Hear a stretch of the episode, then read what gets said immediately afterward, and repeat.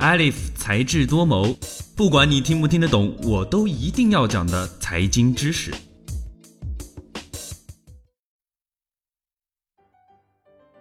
解密微商，在你的朋友圈是不是时常出现那些所谓的微商打鸡血的言论，动不动晒自己的收入，晒晒自己的奢华生活？啥？你没看到？那大概是被你屏蔽了。微商是啥呢？百科给出的定义是一种新型的电子商务模式。微商从二零一三年开始兴起，二零一四、二零一五年达到高潮，二零一五年后趋于稳定。二零一六中国微商行业发展研究报告指出，二零一五年微商行业总体市场规模达到了一千八百一十九点五亿元，预计二零一六年将达到三千六百零七点三亿元，增长率为百分之九十八点三。二零一五年全国微商从业规模为一千二百五十七万人，预计二零一六年将达到一千五百三十五万人，增长率为百分之二十二点一。微商已经成为了移动电商的主要形态之一。虽然纸面上微商确实是目前电商的重要组成部分，但是大部分人依然无法认同微商的身份。看上去，微商似乎从来都不是正统的电商。如果说淘宝算是集贸市场，京东是大型商场，那么微商看上去更像是占道经营的小贩。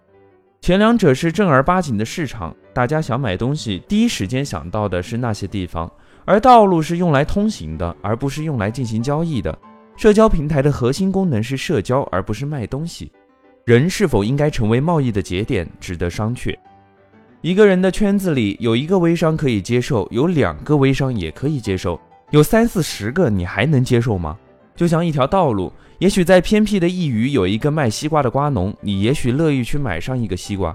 如果整条路都是卖西瓜的，让你走路都觉得困难了，你可以接受吗？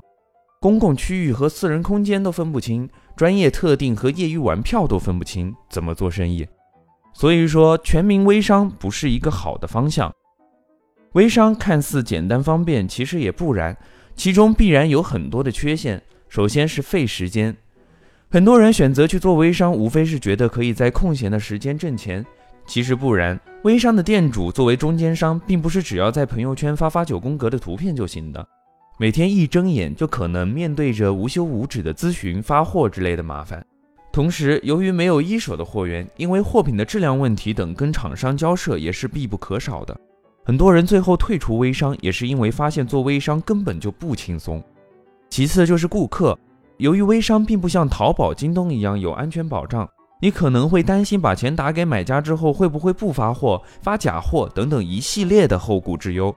最后是产品的问题。很多微商经营的产品的质量本身就有问题，要么是假货，要么是一些三无产品，经过包装就堂而皇之的销售给用户，这也是使得微商令人望而却步的原因。由于这些缺陷，也导致微商本身也难以获得成功，并不是像朋友圈里面说的那样，可以坐在家里数钱。最后还有一点，微商的运作模式实在是有一些畸形啊。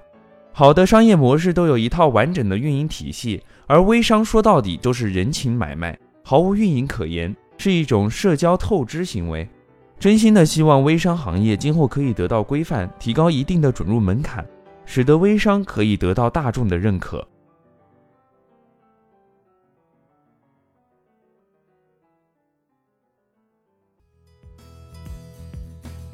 最新鲜的财经知识，你 get 到了吗？